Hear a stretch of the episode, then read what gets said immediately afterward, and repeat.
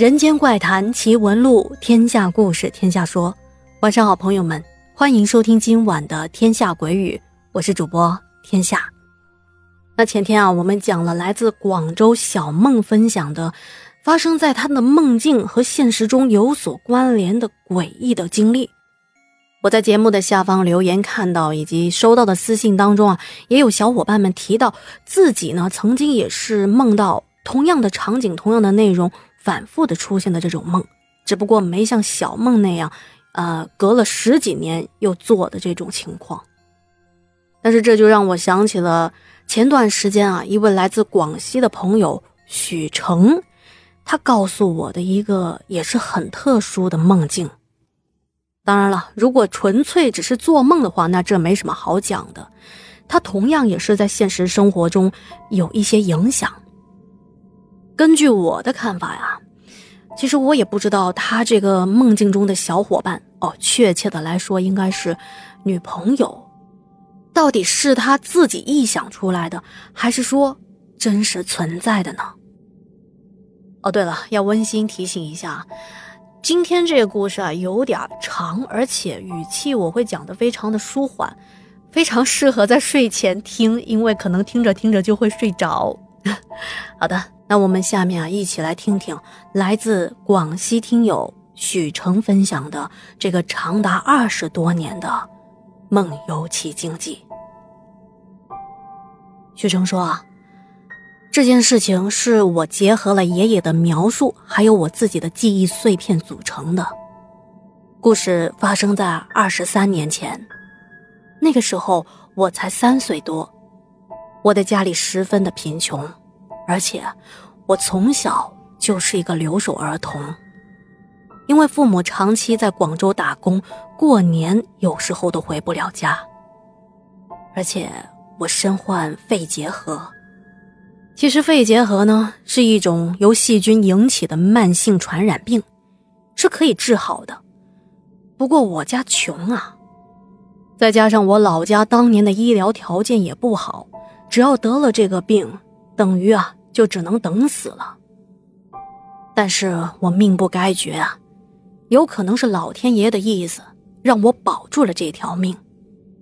在那个时候，我爷爷遇到了一个江湖郎中，那郎中啊给了我爷爷一个方子，让爷爷按照方子抓了一些药，弄成了粉末，让我冲水喝。这时候可能有人就会说啊。那肺结核跟灵异故事有什么关系呢？其实对我来说是有很大的关系的。因为肺结核大家都知道啊，是一种具有极强传染性的疾病。我得了这个病，那些邻居家的小朋友肯定就不会跟我玩了。没有小孩会来我家玩，我去找他们来玩的话，那他们的父母也是绝对不会允许的。所以就导致我很孤僻，而我的爷爷奶奶每天只会是顾着干农活，跟我也不会有什么交流，更别谈什么早教之类的。这就导致了我两岁多才会说那么几句简单的语言，甚至到了三岁多，别的小朋友巴拉巴拉的流利的讲话，而我来来回回只会那么十来句。而且由于长期的不怎么跟别人交流，导致我后来说话有一些结结巴巴的。直到现在，我已经二十三岁了，我说话都有一些结巴。虽然我的语言能力不行，但是我不傻呀，我也渴望有朋友。我渴望到什么程度呢？一个三岁的小孩居然每天都主动的一天吃三次中药，自己泡。自己喝，不需要大人催促，也不需要监督，都是因为我内心非常强烈的渴望，想要朋友。我知道，我在别的孩子眼中是一个怪胎，身带传染病，爱喝药，而且坐在木质的椅子上，不跟任何人交流，都可以在那坐上一整天，甚至手上只有一个木质的小木马。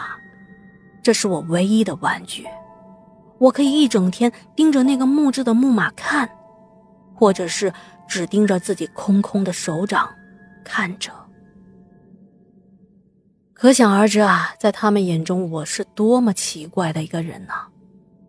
于是小朋友们离我越来越远了。可是啊，有一天晚上，我终于有了朋友了。这个朋友可不是一般的朋友啊。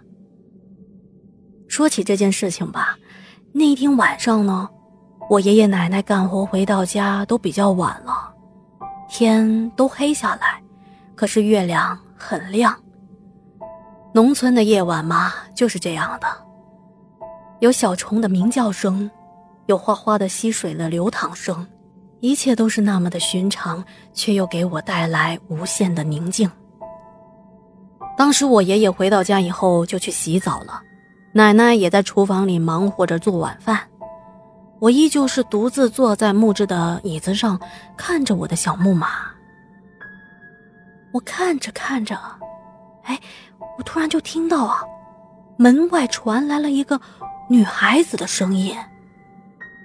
那声音啊，在叫我的名字。许成，许成，出来玩呀！姐姐带你去玩啊！姐姐是你的朋友。当时我立马激动的不行啊，也没来得及细想，立马下地跑出了门外。然而，我只能看到门外被月光照射的非常非常明亮和清晰的空地。可是，空地上一个人都没有。在我四处张望，想再次寻找这个声音的时候，我又听到他在叫我了。他让我跟他去玩当时我的内心居然没有任何的恐惧，只有强烈的渴望。然后我就跟着这个虚无缥缈的声音一直走，一直走。走着走着，走出了我们村子。再然后，我就发现啊，我脚下的影子。好像跟我平常的不太一样，好像是一个女孩子的影子。在我零碎的记忆中，那是一个穿着裙子、头发长长的样子。那影子向我招手，然后我又继续跟着这声音走，走到了我们村子旁边的山脚的路口前。这或许啊，真的是命的问题吧。